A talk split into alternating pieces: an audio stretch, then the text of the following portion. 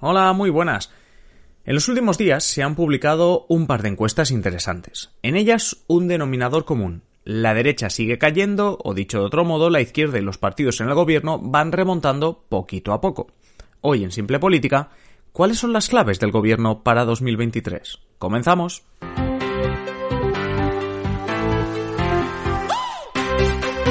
Os habla Adrián Caballero y esto es Simple Política, el podcast que trata de simplificar y traducir todos esos conceptos, estrategias y temas que están presentes cada día en los medios y que nos gustaría entender mejor.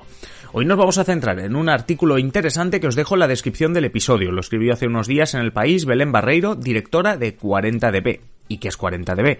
La empresa demoscópica que hace los barómetros mensuales para el propio El País y la cadena SER. Y en este artículo, en este que os hemos dejado enlazado, destacaba Belén Barreiro un par de claves bastante interesantes que explican la mini remontada de los partidos del gobierno a costa de la derecha. Esto es lo que vamos a comentar en este episodio, pero dejadme que os recuerde como ayer que estamos súper contentos porque nos habéis situado en el 5% de podcasts más escuchados, con más seguidores y más compartidos en Spotify. Y además también tenemos eh, la alegría de saber que hay más de 650 personas que en este Wrapped que se hizo hace unos días estamos en el top 5 de podcast para esas 600 y pico personas. Y ya os dijimos ayer que tenemos una misión, conseguir que todos los que nos estáis escuchando y que la última semana nos hayáis escuchado 3, 4 veces y que os guste y que sabéis que, bueno, pues caemos bien y además conseguís entender mejor la política gracias a nosotros. Bueno, que todos vosotros, además de ayudarnos a situarnos en ese 5% de los podcasts con más seguidores, también nos ayudéis a que podamos hacer mucho más contenido. ¿Y cómo? Haciéndos mecenas. Ya sabéis, en patreon.com barra simple política. Por el precio de un café al mes tenéis contenido en exclusiva, el adelanto de todo lo que hacemos, eh, podéis contactar con nosotros directamente a través de un chat, estamos pensando también otras maneras de tener más relación con vosotros más directa con, como digo, los que estáis eh, haciendo, siendo mecenas, también pensamos a veces en que podáis decidir los temas y que nos ayudéis a construir, por ejemplo, la sesión de control que publicamos cada sábado. Vamos, un montón de cosas, como digo, simplemente haciendo mecenas. Y creemos, por eso tenemos esa misión, que esos 600 y personas que ahora mismo nos estáis escuchando y que estamos en ese top 5 de los podcasts más escuchados, es una de esas personas que nos escuchas prácticamente a diario, pues no lo dudes, hazte mecenas. Conviértete en tu Valer, conviértete en miembro premium de esta comunidad. Ya sabes, como digo, patreon.com barra simple política. Y ahora sí, hablemos del gobierno.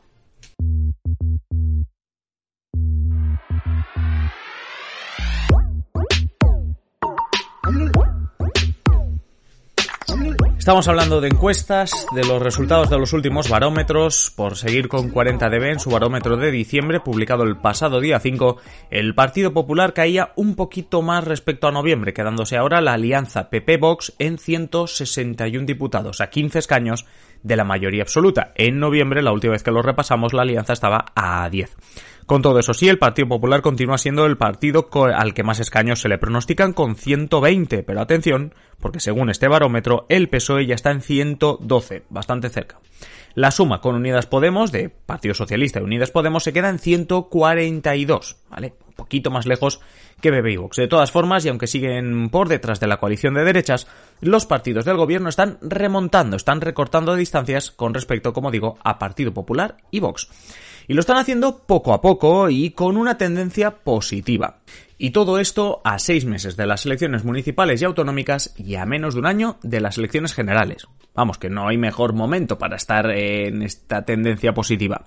Y en el artículo que os decía antes de Belén Barreiro, que os he dejado enlazado, la directora de 40DB sobre todo da dos claves de la remontada de los eh, partidos que conforman la coalición de gobierno. En especial, eso sí, el PSOE, que es quien lleva o quien se está llevando más réditos por el trabajo del propio Ejecutivo. En primer lugar, Barreiro hace referencia al apoyo que la gente da a la mayoría de acciones del gobierno, en especial en términos económicos y laborales. No olvidéis que os he explicado que 40dB es la empresa que hace los barómetros para el país y la cadena SER, así que llevan tiempo controlando el nivel de aceptación y de apoyo que tienen las medidas del gobierno sobre la población. Por ejemplo, destacan en este artículo que la mayoría de ciudadanos en su momento respaldó la manera en que el gobierno afrontó el virus del COVID-19, el tema de las restricciones, etcétera, etcétera.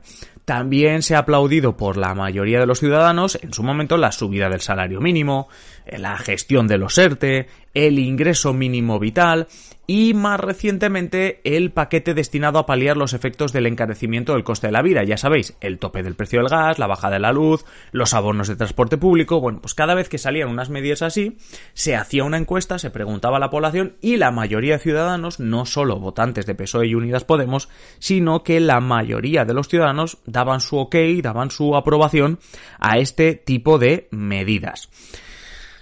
Pero claro, dice la directora de 40dB que, bueno, pues si tú anuncias todas estas medidas, pero al final el bolsillo no las nota, ¿no? Si, si al final el ciudadano pues, dices, oye, mira, te voy a, yo qué sé, a bajar el precio del transporte público. Imaginaros que eso, por lo que sea, el ciudadano no lo notase. Pues, yo qué sé, es una estupidez, pero imagínate. Pues al final son políticas estériles, en especial cuando tu votante potencial es de izquierdas, de clase trabajadora, que necesita notar esas medidas en el bolsillo. Así que aquí vienen dos claves más. Por un lado, hay que hablar de los resultados positivos. Es decir, si tú miras los datos macroeconómicos, como por ejemplo el paro, el gobierno también se lleva buenas noticias. Actualmente el paro es el más bajo desde 2008, es decir, desde antes de meternos o cuando nos acabamos de meter en la anterior crisis.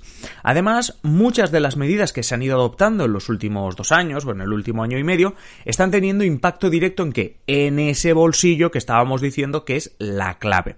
La rebaja del precio de la gasolina, lo de los 20 céntimos, por ejemplo, es algo que se nota.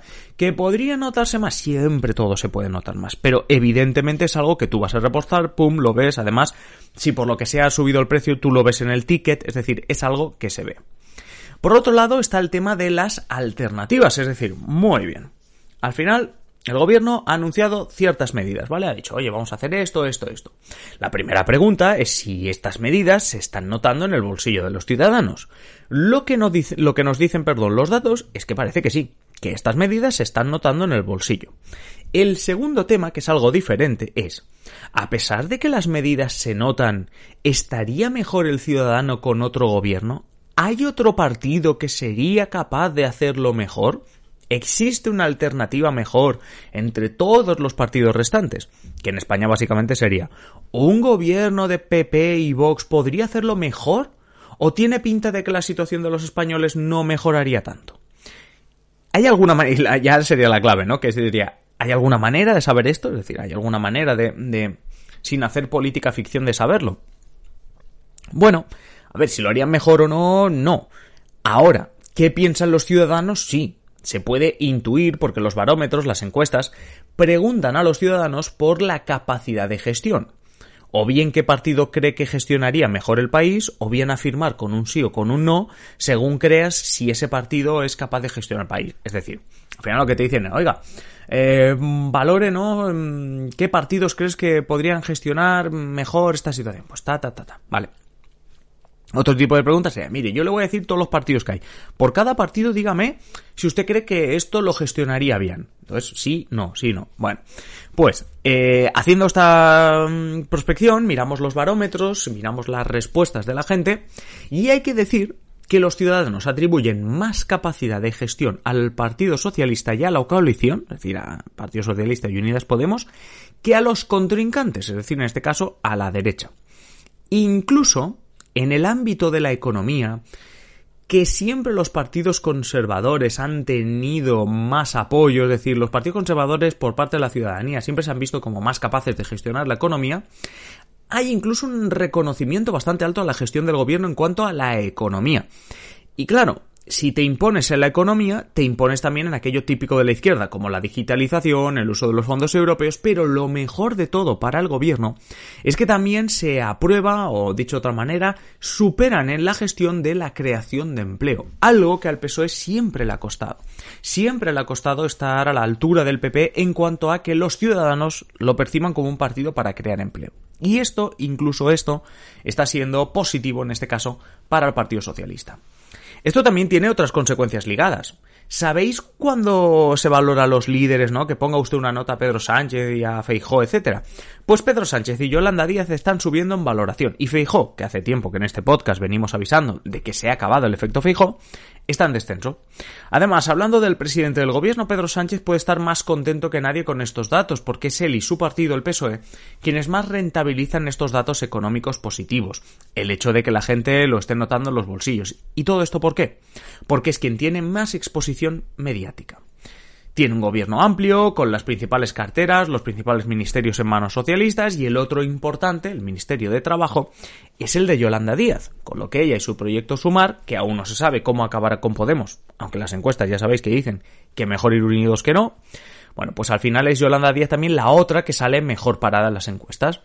En definitiva, el hecho de proponer medidas efectivas y hacer que éstas lleguen a los bolsillos de la gente son las dos claves para el gobierno en lo que le queda de legislatura. Con esto entendemos de nuevo aquello que os dijimos, que la idea del gobierno es hacer que esta legislatura llegue hasta el final. Antes de la guerra de Ucrania, la idea era hacer llegar a los bolsillos los miles de millones de las ayudas COVID. Ahora se trata también de paliar los efectos de la guerra y recuperar la economía. Pero al final es lo mismo, que los ciudadanos estén mejor que antes y que perciban al actual gobierno como el más eficiente para conseguirlo. Y hasta aquí el episodio de hoy. No te olvides de comentar sobre este tema, como por ejemplo si tú crees que van a llegar al final de la legislatura y sobre todo si todo esto acabará favoreciendo a PSOE y Unidas Podemos en las próximas elecciones de 2023. Ya sabes que nos puedes dejar tus comentarios en la caja de comentarios de iVoox o YouTube o en simplepolitica.com barra contactar. Muchísimas gracias por estar un episodio más a nuestro lado, por vuestras valoraciones de 5 estrellas en Spotify y en Apple Podcast y sobre todo por escucharnos, por haber conseguido que seamos eh, el 5%, del 5% de podcast con más seguidores en Spotify. Muchísimas gracias por supuesto a todos los mecenas, con José Pérez, nuestro presidente, a la cabeza. Así que nada más, me queda por decir que mañana volvemos con otro episodio. Y nada, que disfrutes del día y hasta mañana, adiós.